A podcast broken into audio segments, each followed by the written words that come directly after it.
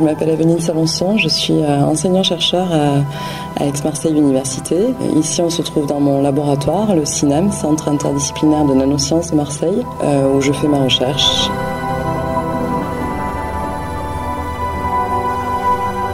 Actuellement, je travaille sur deux sujets différents. Donc, un sujet en collaboration avec un biophysicien qui s'appelle Bernard Tinlan euh, pour la détection de molécules uniques d'un côté, et d'un autre un sujet euh, où je m'intéresse à une nouvelle source, mais cette fois d'électrons, qui est faite à base de minéraux isolants.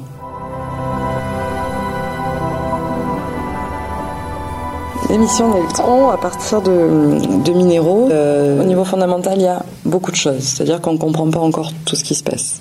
Mais l'idée était partie de, donc c'est Roger Morin qui a, qui a eu cette idée, euh, dire bon, euh, les isolants, ils ont des forts coefficients d'émission secondaire d'électrons. Ça veut dire que lorsqu'il y a un électron qui traverse un isolant, de cet isolant, il ne va pas partir un électron, mais une dizaine d'électrons en réalité.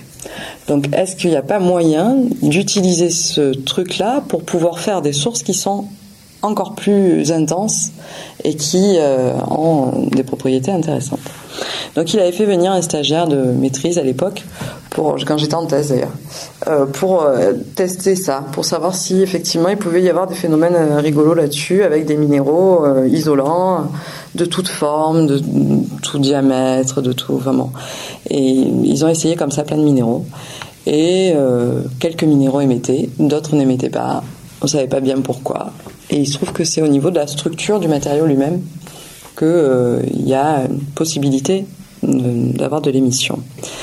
Alors, il se trouve que les matériaux qui émettent, là pour le coup, euh, moi j'utilise de la céladonite principalement et de la kaolinite. On a des géophysiciens au labo en fait, c'est eux qui me fournissent ces, ces matériaux. Et en fait, c'est des argiles euh, différentes qui sont souvent utilisées. La kaolinite par exemple, c'est utilisé dans les structures des, des voitures. Euh, tous les pare-chocs ou tous les, les, tableaux de bord des voitures sont faits à base de kaolin. C'est de la kaolinite. Et donc, euh, euh, ces matériaux mis en poudre, ça fait des toutes petites, euh, des tout petits cristaux qui font un micron de long par 500 nanomètres de large et en épaisseur, ça fait la 50, 50 nanomètres d'épaisseur à peu près. Donc, on réduit en poudre ces matériaux. Après, on les met dans une solution où on disperse plein de petits minéraux euh, avec de l'eau, tout simplement, de l'eau euh, déminéralisée. Et puis on vient faire un dépôt goutte sur une surface métallique. Du coup, il va y avoir quelques minéraux qui vont se placer. C'est comme si je prenais euh, ma paire de lunettes ici, je la pose à cet endroit-là sur la table. Ça, c'est la surface métallique. Et là, j'ai un minéral. À côté, j'en ai un autre. Voilà, ici, il y en a un autre. Donc là, on va imaginer une surface comme ça, pleine, avec quelques minéraux qui vont émettre enfin qui, vont être déposés dessus. Et euh, de là, il y a un faisceau d'électrons qui est émis lorsque cette surface est polarisée négativement. Donc là, on se dit tiens, et puis il y a beaucoup de courant. Donc super, c'est vachement intéressant. Euh, maintenant, comment il est ce faisceau euh, Est-ce qu'on arrive à créer une seule source? Parce que là, bah, comme je vous disais, on a un film en fait, avec plein de minéraux. Il n'y en a pas qu'un qui va émettre, il y en a plein. Et puis ils vont émettre dans les différentes directions. Enfin, ça va être très compliqué d'aller chercher euh, le minéral qui, a émis, pourquoi, etc. Et donc ça, ça a été un peu l'objet de la thèse de Rachid Denech, qui a travaillé là-dessus il a fini sa thèse en 2009, je pense, quelque chose comme ça. Donc il avait réussi à montrer qu'il y avait en, gros, euh, lorsque c'était des céladonites, 70% de minéraux qui émettaient sur une surface. Après, il a réussi à, à venir diaphragmer finalement un faisceau en particulier et à montrer que ce faisceau qui provenait d'une particule était cohérent. Donc on s'est dit mais c'est une aubaine, on peut peut-être arriver à faire une source avec une particule qui émet dans la direction qu'on veut, qui a un faisceau cohérent euh, et qui en plus a un faisceau euh, vraiment une, une, forte, un fort flux de particules, donc euh, une forte intensité. Et, et c'est là-dessus que je suis arrivée, donc sachant que les, les, les, bases étaient posées, on savait que ça marchait. Maintenant, comment arriver à faire une source avec une particule? Et donc là dernièrement, j'ai réussi à à faire ce type de source où on a euh, finalement, euh, j'utilise un, fil de carbone, c'est un fil de métallique, ou semi-métallique. C'est un fil qui fait la dizaine, la dizaine de microns de, diamètre.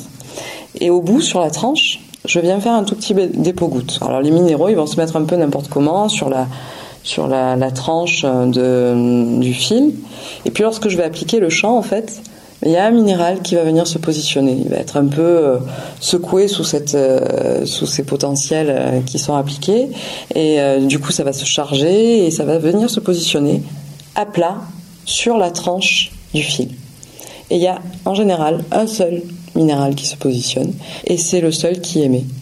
Donc du coup, j'ai une source qui est parfaitement directive puisque c'est dans le sens du fil, sur la planéité du, de la tranche du fil et j'arrive à avoir comme ça une source euh, qui est euh, de taille toute petite avec euh, une seule énergie et donc je fais un faisceau cohérent mais cette fois on a des électrons.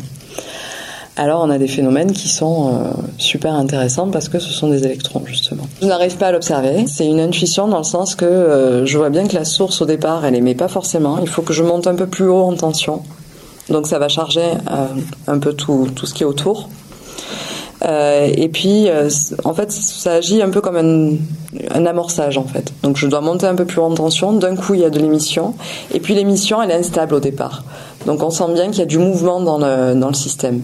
Et au moment où euh, la particule est positionnée, l'émission devient stable et ça bouge plus et j'obtiens toujours la même image. Et ça, ça peut durer des mois, voire En général, c'est moi qui tue les structures parce que je je veux passer à une autre structure, vérifier le montage, etc. Et donc euh, j'ai vraiment une durée de vie qui est qui est énorme avec ces avec ces structures là. Et dans des conditions euh, vraiment euh, pas du tout draconiennes par rapport aux autres sources d'électrons. Donc du coup, c'est super intéressant de ce point de vue là aussi.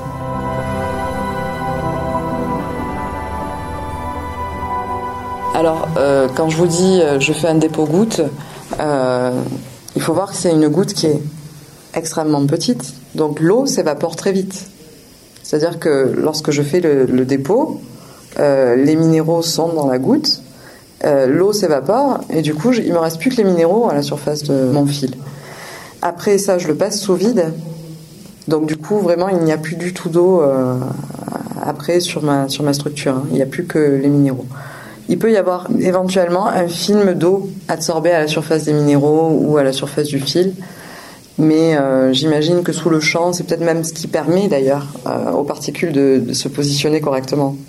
Euh, parce qu'effectivement, je ne les sèche pas les, structures.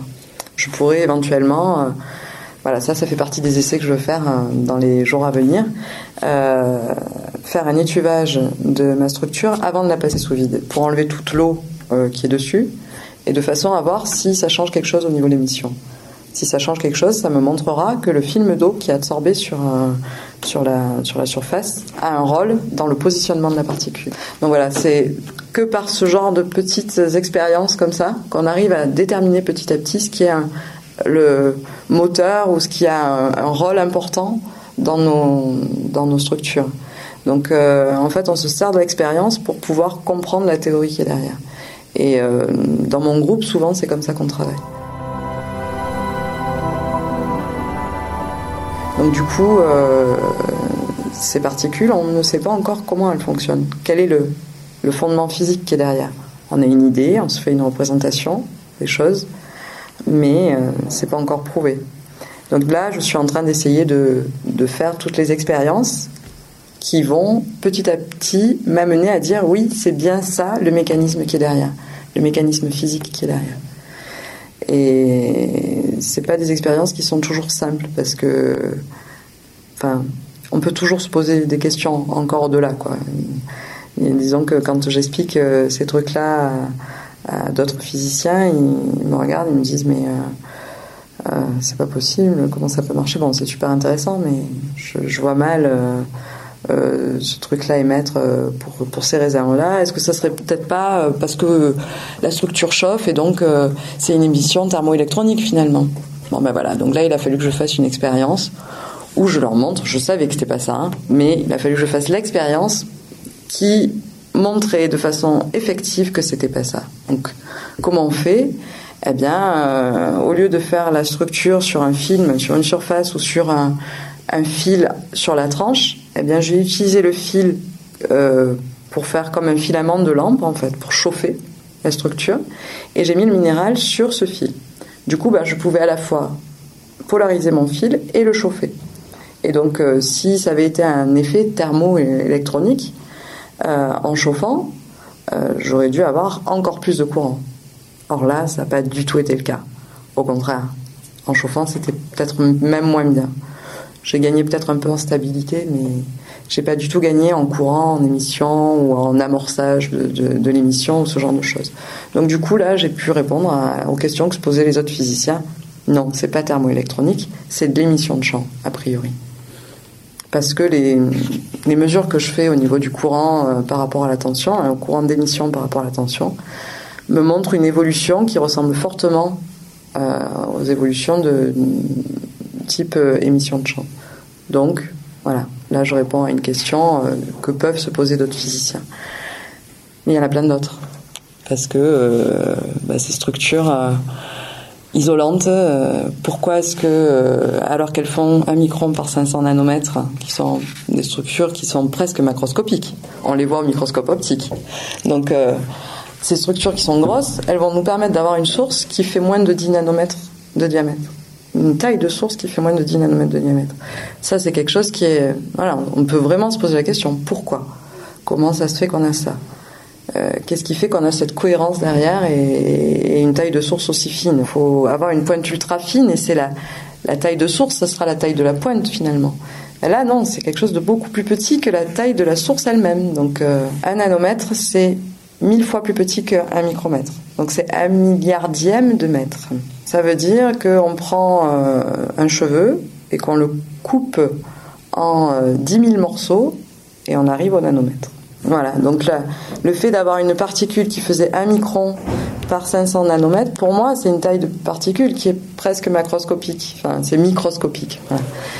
Eh bien, ma taille de source, elle, elle est nanoscopique. Donc, euh, comment ça se fait? Et là, il y a vraiment beaucoup de questions à se poser derrière. Alors, j'ai une idée, mais je ne suis pas sûre que ce soit effectivement ça.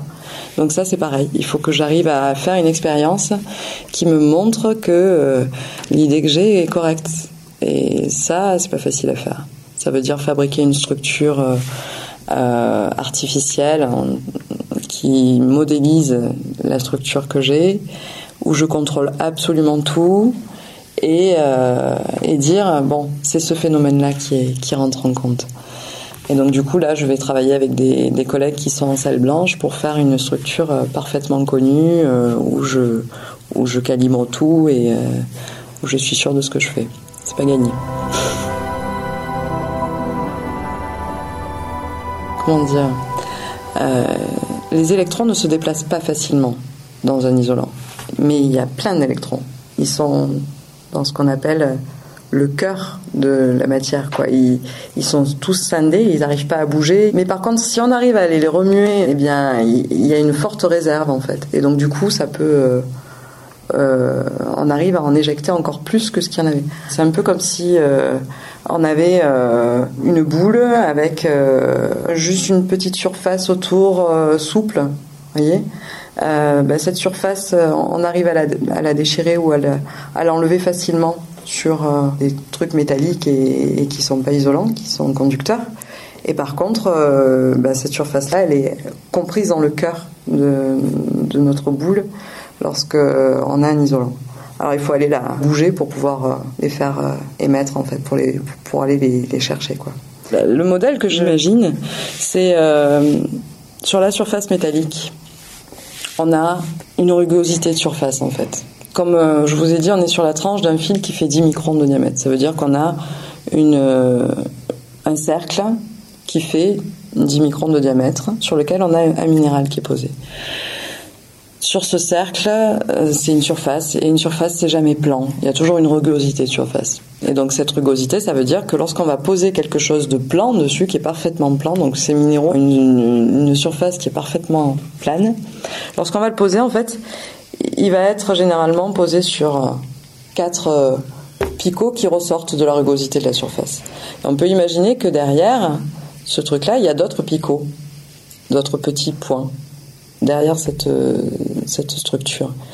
Et si ces petites pointes qui ressortent de la surface ici commencent à émettre des électrons? Parce qu'on a un champ électrique qui est appliqué avec des, un champ, donc on peut avoir de l'émission de champ qui commence, mais à très faible niveau, donc juste quelques électrons. Ces électrons, ils vont charger la surface du minéral qui lui est isolant. Donc du coup, ils vont se placer là, à la surface. Et comme euh, il faut qu'il y ait un équilibre au niveau de l'isolant, de l'autre côté, ça va se charger positivement. Et du coup, le champ qui va être ici, au fur et à mesure, parce qu'il y a une petite pointe derrière, va être de plus en plus important. Donc une pointe négative face à euh, quelque chose qui est euh, négatif, le champ électrique va être encore plus important. Et comme ce champ électrique va être de plus en plus important, on va avoir une émission de champ qui va se faire beaucoup plus facilement. Et donc les électrons vont être extraits de cette pointe en fait, vont passer à travers le minéral et effectivement à travers ce minéral vont pouvoir être amplifiés en quelque sorte. Mais on a toujours une source derrière qui arrive et qui nous remplit nos couches en quelque sorte. Et donc c'est pour ça que j'imagine que ma source c'est pas le minéral lui-même, c'est ce qui est derrière. Et c'est la rugosité de la surface qui contient une petite pointe et qui du coup, euh, c'est elle qui a priori euh, est la source que moi je vois. Mais elle est protégée par ce minéral. Et donc c'est pour ça que j'arrive à être dans des conditions extrêmes au niveau pression. Je peux monter très très haut en pression par rapport à d'autres sources d'électrons. Parce que j'ai ce minéral qui protège ma partie source qui est derrière. Donc ça fait à la fois euh, office de condensateur, puisque ça va charger et donc euh, ça va augmenter mon champ local. Ça fait office de protection pour ma source, et puis ça fait office d'amplificateur, puisque c'est un, ça a un fort coefficient d'émission secondaire. Donc c'est euh, c'est super intéressant. Mais tout ça, il faut encore le prouver. C'est-à-dire que là, la preuve, on pourrait dire, mais c'est que ça marche on a un faisceau d'électrons avec euh, un courant fantastique, avec euh, un faisceau cohérent, euh, on fait une imagerie derrière qui est extraordinaire. Bon, mais ça suffit pas, hein. il faut les convaincre, les physiciens. donc voilà, maintenant je vais m'atteler à faire à la fois le côté fondamental, donc essayer vraiment de déterminer les phénomènes physiques et les mécanismes physiques qui sont derrière, et le côté applicatif, parce que derrière, à partir du moment où on a une nouvelle source, euh, on va avoir de nouvelles applications qui vont être créées derrière. Alors là, moi, je parlais des phénomènes qui expliquent pourquoi est-ce qu'il y a émission. Donc ça, c'est ce qui m'intéresse dans le sens que quand je vais à une conférence, c'est aussi euh, la question qu'on me pose principalement. Euh, maintenant, le côté applicatif et ce que ça engendre derrière, c'est super intéressant aussi. C'est-à-dire que lorsqu'on a un faisceau cohérent d'électrons, on peut arriver à faire euh, de l'imagerie avec. C'est-à-dire que euh, si vous vous adressez à des microscopistes euh, qui fassent de la microscopie électronique ou de la microscopie optique, vous vous rendrez vite compte que si on a un faisceau cohérent, la résolution est bien meilleure. Et donc on arrive à, avoir des images beaucoup plus nettes et beaucoup mieux résolues des objets que l'on observe. Et du coup, là, on a un faisceau cohérent d'électrons. Bon, c'est pas nouveau. Il y a d'autres sources qui font des faisceaux cohérents d'électrons. Mais les sources qui font des faisceaux cohérents d'électrons euh, avec des, intensités importantes, il n'y en a pas tant que ça. Et puis, surtout, celles qui existent, elles fonctionnent dans des vides qui sont extrêmement poussés. Parce que ce sont des pointes ultra fines de tungstène qui sont polarisées négativement. Lorsque les électrons sont émis de ces pointes, s'il y a un, vide qui est pas très bon après, on peut imaginer que lorsqu'il y a un électron qui va choquer un atome, il va l'ioniser. L'ion va être positif, il va être attiré par la polarité négative de la pointe et il va venir fracasser la pointe en fait, il va venir l'abîmer et petit à petit l'éroder. Et donc du coup, si on est dans un mauvais vide, ces sources sont très vite abîmées. Donc il faut être dans des vides poussés. Donc ça veut dire étuver l'expérience. Donc ça veut dire se mettre dans des conditions où euh, les objets biologiques, pour le coup, c'est terminé, on peut plus les observer. Enfin voilà. Et, euh, du coup, euh, avoir une source comme celle que je vous disais tout à l'heure, qui est protégée parce qu'il y a ce minéral devant, et du coup, travailler à des pressions qui sont plus élevées sans avoir besoin d'étuvage, c'est déjà un gain énorme. Donc on pourrait imaginer utiliser ces sources-là dans tous les appareils qui utilisent des faisceaux d'électrons. Donc les microscopes électroniques à balayage, les microscopes électroniques en transmission, enfin voilà, tous les types, tous les différents types de microscopie électronique. Et nous, au laboratoire, on a développé en plus un, nouveau type de microscopie euh, électronique. Ces microscopies électroniques, c'est une microscopie qui utilise la cohérence en fait des faisceaux et de faisceaux de basse énergie en plus. Donc ça c'est intéressant parce que on vient caresser la matière en quelque sorte. Comme on est à basse énergie, on ne va pas frapper euh, les objets qu'on observe avec euh, des vitesses trop importantes. Et donc ça c'est intéressant de ce point de vue-là. Et l'autre côté, c'est que lorsqu'on a un faisceau cohérent, on arrive à faire euh, de l'holographie. Et c'est ce qu'on a développé ici au laboratoire. Je vais travailler avec les, collègues qui sont en, salle blanche qui eux euh, arrivent à fabriquer des nanostructures justement parce qu'ils ont des faisceaux d'ions focalisés, ils ont euh, des systèmes de photolithographie, enfin ils ont tout ce qu'il faut pour arriver à fabriquer j'espère, à peu près toutes les structures qu'on veut. Je voudrais arriver à faire un, système où j'ai une surface métallique plane, avec une pointe en profondeur dessous, et arriver à déposer un isolant dessus, fin, un isolant calibré, etc., qui fasse un, pont en fait au-dessus de, la pointe, et euh, arriver à montrer que ça, ça peut émettre, et de quelle façon. Voilà. Et a priori, ça serait la preuve que euh, ce que je suppose est vrai. Là, il va falloir euh, utiliser les moyens lourds et, et sophistiqués à la pointe de la technologie pour pouvoir montrer le mécanisme qui est derrière.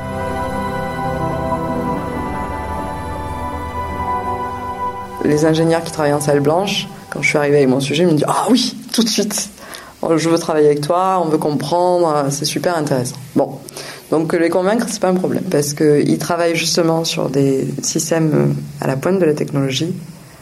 À la pointe, quand je dis ça, c'est vraiment ça. C'est-à-dire qu'ils utilisent des sources d'ions euh, à base de gallium et ils savent que c'est pourri, s'ils pouvaient utiliser une source d'ion à base de gaz, par exemple, ils seraient super contents.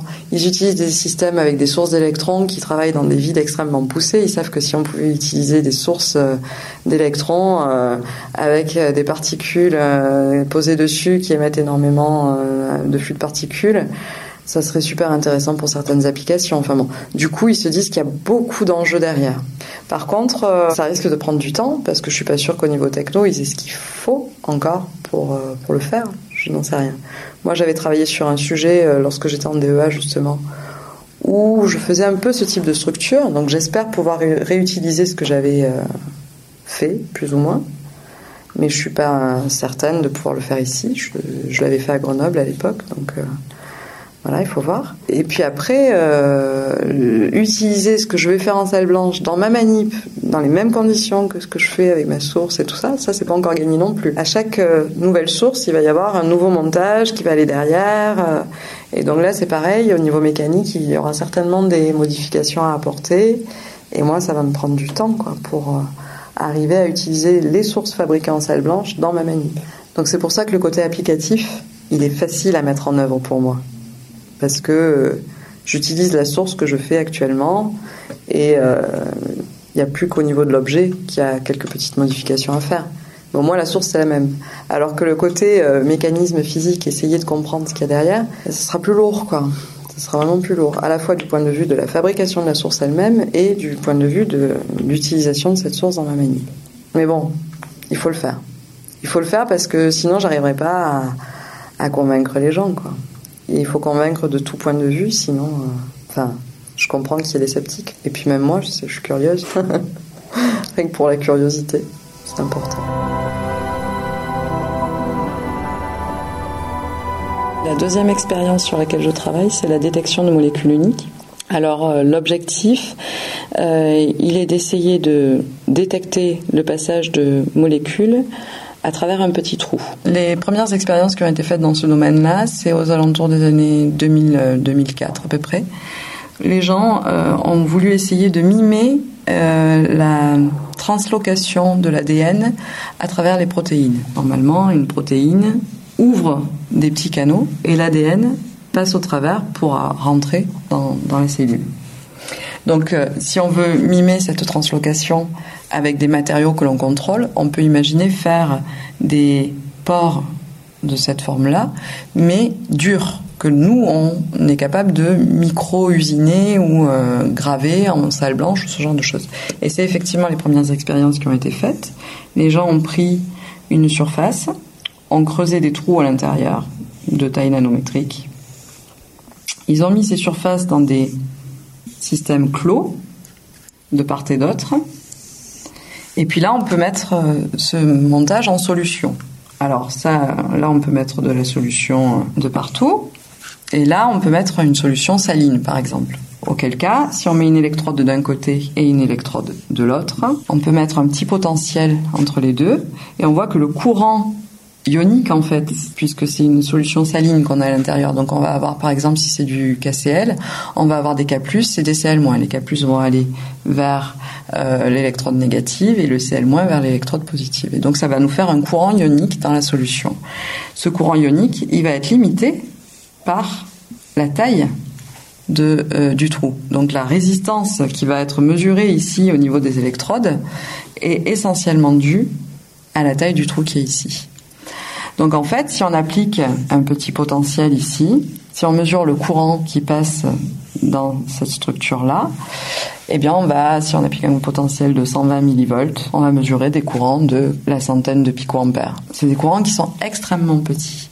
Donc ça veut dire ça qu'il faut être blindé de partout et ne pas euh, être soumis au bruit extérieur. Donc on met une cage de Faraday tout autour de l'expérience en général. Ça nous permet de nous protéger principalement du 50 Hz en fait et des courants induits par le 50 Hz. Donc on a la centaine de picoampères et du coup maintenant on imagine que si on met une molécule à l'intérieur, exemple de l'ADN, l'ADN euh, qui forme une boule qui fait à peu près 2 microns à la base, euh, quand on l'étire et qu'on l'allonge, ça fait un brin. Vous connaissez bien ce, brin de l'ADN, j'imagine, vous l'avez déjà vu, qui fait 2 nanomètres de diamètre et qui peut éventuellement être très long. Il peut aller jusqu'à 100 microns euh, de long quelque chose comme ça. C'est pour ça que ça fait des boules de 2 micromètres euh, quand c'est enroulé et tressé. Et pour pouvoir passer dans ces trous qui sont tout petits, l'ADN est obligé de s'effiler, de s'allonger en fait. Et lorsqu'il va passer dans ces trous qui font 5 nanomètres, par exemple, l'ADN faisant lui-même 2 nanomètres, il va boucher une partie du courant. Il va augmenter la résistance de notre trou en fait. Et donc du coup, ici on va avoir des chutes de courant. Donc au final, si on enregistre notre courant en fonction du temps, on va avoir un courant qui va être fixe jusqu'à ce que d'un coup il y ait un ADN qui passe. Tac, on chute le courant. Puis après, hop, on remonte. Il n'y a plus d'ADN. Et là, hop, il y a de l'ADN. Donc évidemment, les temps de passage ici sont extrêmement rapides. Donc il faut être précis et dans la mesure du courant et dans la détection temporelle ici. Donc c'est des choses qui sont pas si simples que ça à faire. Mais ça a déjà été fait, ça a déjà été euh, démontré au niveau de la faisabilité.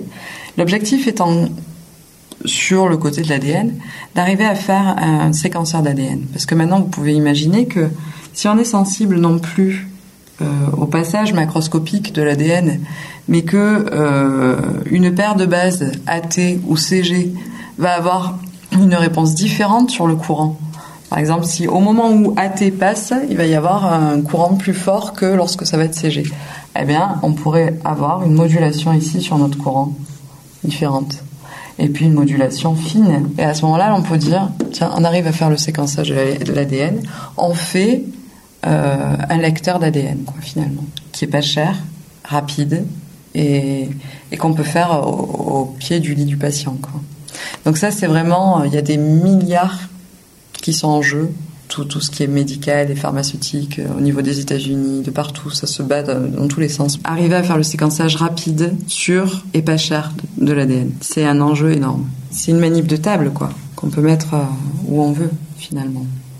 On est en solution, donc les poussières, c'est pas trop gênant. Enfin voilà, il y a, quand même pas mal de choses qui. Enfin, c'est gênant si elles sont dans, la solution, mais a priori, il y a moyen quand même de se protéger dès lors qu'on est en solution de, des poussières qu'on va avoir. Donc du coup, euh, c'est vrai que c'est des, des manips qui sont suivis de très près. Ça a d'ailleurs fait euh, l'objet d'un magazine entier de Science dernièrement. Et euh, il y a une course énorme. Alors moi après, je suis pas intéressée spécialement dans cette course-là. C'est pas forcément ce qui moi me motive. Euh, par contre, dire on est capable de venir détecter quelque chose à l'échelle nanométrique et d'avoir une sonde qui soit extrêmement précise à ce moment-là et comment ça marche exactement, quels sont les phénomènes physiques qui sont derrière, c'est ça qui m'intéresse en fait. Et puis en plus, utiliser des nanopores avec des, membranes comme ça trouées finalement, ça avait déjà été plus ou moins fait quand moi je suis arrivée au labo et que je me suis intéressée à ces sujets-là. Ça servait à rien de se lancer dans cette course où tout le monde avait déjà une longueur d'avance par rapport à nous. Donc nous, on a décidé de, faire autre chose en fait. On n'est pas parti sur un, système de port dur comme ça. On est parti sur un système de nanopipettes. Alors les nanopipettes, c'est quoi? C'est des objets que l'on étire. Au départ, on a un tube en verre, en silice pur, qu'on va chauffer très haut, puis on va étirer de chaque côté. Du coup, au final, on va se retrouver avec un objet ouvert ici, au bout, sur quelques nanomètres, mais qui a une forme ici vraiment de, de pointe, quoi, de pipette. Et donc là, on retrouve un peu les objets que j'utilise par ailleurs, hein, euh, avec des formes où, a priori, le champ peut être important à cet endroit-là. Et du coup, on peut imaginer que les choses vont être légèrement différentes, dues simplement à la forme de l'objet que l'on utilise. Et donc rien que ça, c'est euh, très intéressant hein, d'un point de vue physique de voir ce qui se passe au bout de ces objets-là. Donc au lieu d'avoir un montage comme celui-ci, maintenant on peut avoir un bécher ou un réservoir de liquide dans lequel on vient plonger notre euh, nanopipette. On met l'électrode à l'intérieur de la nanopipette et puis une électrode qui plonge dans le bain ici. Et là on fait pareil finalement que ce que font les autres. Hein. On a un système avec détection de courant, euh, mesure de tension. Et évidemment, la mesure de courant ici, c'est avec une amplification énorme. Donc, pareil, on est dans une cage de Faraday et on fait les mesures euh, à travers ça. Alors, ce qu'il y a, c'est que c'est pas si simple en fait. C'est-à-dire que euh, au départ, ces objets-là, on, sait les produire, mais pas de façon extrêmement reproductible. C'est-à-dire qu'il y a des paramètres de chauffage euh, ici au niveau du tube, au niveau de la façon dont on va étirer, il y a plein plein de choses qui entrent en compte. En réalité, dans la, partie étireuse, il y a cinq paramètres. Et ces cinq paramètres, il faut les régler pour pouvoir obtenir toujours la même chose. Et même quand on part avec les mêmes tubes, les mêmes paramètres, on a une distribution euh, en taille qui est énorme. Donc du coup, nous, on s'est vraiment attelé d'abord à caractériser nos nanopipettes. Quelle est la taille qu'elle fait quelles, sont euh, les dimensions euh, de quelle est la dimension de la nanopipette qu'on est en train d'utiliser. Donc du coup, il y a caractérisation au niveau du microscope électronique, mais on a trouvé aussi un système pour caractériser nos nos pipettes euh, avec un système simple de mesure d'avancée de ménisque. Donc ça, c'est une publication qu'on est en train de faire. On a ici un système avec un, tube finalement euh, très fin, mais dont les dimensions sont d'abord macroscopiques et puis finissent par être nanométriques. Donc euh, des objets comme ça, il y en a très très peu finalement. Et euh, ça n'a pas beaucoup été étudié en, mécanique des fluides, si on regarde les choses. Donc si on met un liquide ici, il va y avoir un ménisque qui va se créer à cet endroit-là. Puis après, on peut appliquer une pression de ce côté-là et puis on voit ce ménisque avancer avec une certaine vitesse. Évidemment, ça va, la vitesse d'avancée du ménisque va dépendre de la vitesse à laquelle sortent les particules d'air qui sont comprises là-dedans. Et donc, ça dépend entièrement de la taille du trou qui est ici. Et du coup, en faisant la mesure d'avancée du ménisque ici, on arrive à déterminer la mesure du trou qui est ici, la taille du trou qui est à la sortie. Et ça, euh, ça n'avait jamais été euh, utilisé ou fait avant. Et donc on a une, technique simple et rapide pour faire ces, ces mesures. Et une fois qu'on connaît parfaitement notre trou, on peut utiliser la pipette et euh, aller faire des mesures électriques avec. Pour les premiers essais que j'ai faits, en essayant de faire passer des molécules ou des colloïdes, alors les colloïdes, c'est ces petites particules qui sont parfaitement calibrées, dont on connaît la dimension qui font, euh, là je savais que j'avais euh, des particules qui faisaient 20 nanomètres, en l'occurrence. Donc on imagine mettre plein de billes qui font 20 nanomètres à l'intérieur. comment vont-elles passer, comment on va les détecter au niveau de notre signal? Et manifestement, ça fait un, signal qui est opposé à celui auquel je m'attendrais. Donc il doit y avoir des choses intéressantes à chercher là derrière, mais c'est des premières manips en fait. Donc pour le moment, on est loin de faire le séquençage de l'ADN.